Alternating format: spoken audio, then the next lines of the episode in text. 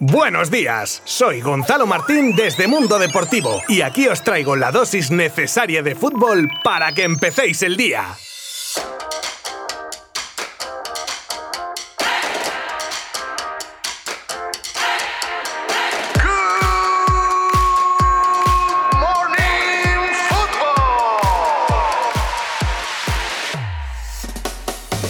El Real Madrid, que ayer superó su particular reválida contra el Atalanta en el Alfredo Di Stéfano y pasa a cuartos de Champions tres años después. Benzema abría la lata a pase de Modric y tras un despeje fallido del portero italiano a la media hora de partido. Ya en la segunda parte, Ramos volvía a ver el gol tras un penalti cometido sobre Vinicius y en la recta final del encuentro, Muriel de falta directa marcaba el del honor para su equipo y Asensio poco después metía el 3 a 1 definitivo. Un partido relativamente tranquilo para un Madrid que finalmente optó por colocar a Valverde como sustituto de un Casemiro sancionado y que salió con tres centrales para defender el resultado de ida. Los merengues, que salvo en los primeros minutos de partido en los que el Atalanta salió atacando, tuvo más o menos el partido controlado. En el otro encuentro de la jornada, un City muy sobrado ganó 2-0 y en consecuencia eliminó al Borussia Mönchengladbach con goles de De Bruyne y Gundogan. Un encuentro sin mayor historia que da el pase a los de Guardiola que se reúnen en la sala de espera del sorteo de cuartos junto con Madrid, Dortmund Oporto, PSG, Liverpool y los dos equipos que se clasifiquen en la jornada que queda de hoy de vuelta de octavos de Champions League.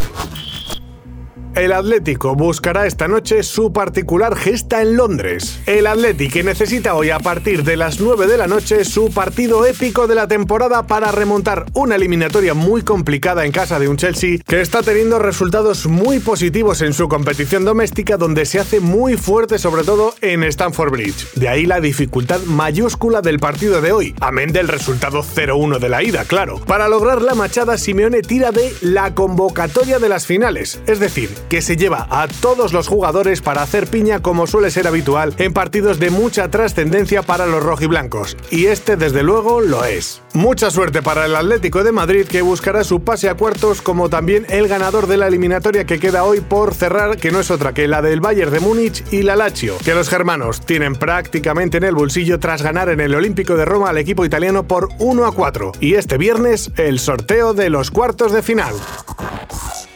Al Barça le llueven los palos esta temporada. ¿Y de qué manera? Está siendo increíble la cantidad de balones a la madera que está estrellando el equipo azulgrana. Si bien se ha dicho a lo largo de la temporada de la falta de puntería en muchos partidos, es de recibo decir también que en muchas ocasiones pocos centímetros e incluso milímetros diría yo han sido lo que han marcado la diferencia entre el gol y un gran ¡Uy! Y es que el Barcelona ha estrellado 29 veces el balón en los palos. Los que más veces han sido Messi con 9 postes y Grisman con 6. Por los pelos, el Barça llevaría 15 goles más si estos balones se hubiesen desviado un poquito más. Pero claro, si mi abuela tuviera ruedas sería una bicicleta. Y esto es fútbol, donde no siempre se puede marcar. Otro palo, pero claro, muy diferente, es el que se está llevando el equipo de Kuman esta temporada con los penaltis, ya que con 11 es el segundo equipo de toda Europa al que más penas máximas en contra le han pitado, siendo la undécima de estas la que pitó el otro día contra el Huesca Cordero Vega. Y perdonadme, pero es que solo recordarlo, si consternado todavía, ¿eh? ¿Qué penalti se sacó de la chistera? Madre mía el mercado de fichajes empieza a hervir. Bueno, ya estaba calentito, pero sí, ya se acerca la recta final de la temporada y comienza el baile de nombres que nos animarán el verano con teorías, ofertas, tiras y aflojas, etc. Y todo lo relacionado con los refuerzos de los equipos para la 2021-2022. Y esta vez ha aparecido un nuevo nombre sobre la mesa. Y como no, Barça y Madrid estarían interesados en su fichaje. Fíjate tú qué casualidad. Lo que huele a pelea deportiva. Por Ibrahima Konate, joven central Leipzig que destaca por su altura de 1,94 y su gran salida de balón. Claro, tú oyes esto y dices, este para mí, y más teniendo de referencia esta temporada y lo que han sufrido los equipos en defensa. Pero amigo, igual que tú, pues otros se han fijado en el chaval, como por ejemplo Arteta para su Arsenal. Como decía antes, se viene un veranito rico, rico y con fundamento, como diría Arguiñano.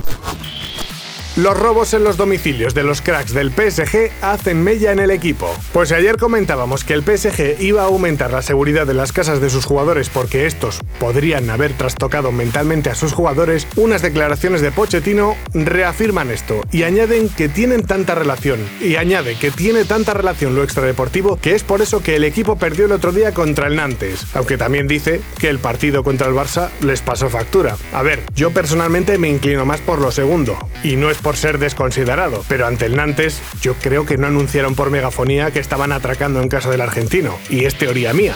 Al final lo sustituyeron y como cuentan, una vez que sale del campo, le dicen la mala noticia. Supongo que sus compañeros que estaban en pleno partido se enterarían después, pero bueno, como digo yo, son teorías mías. En fin, hasta mañana. Mundo Deportivo te ha ofrecido Good Morning Football, la dosis necesaria de fútbol para comenzar el día.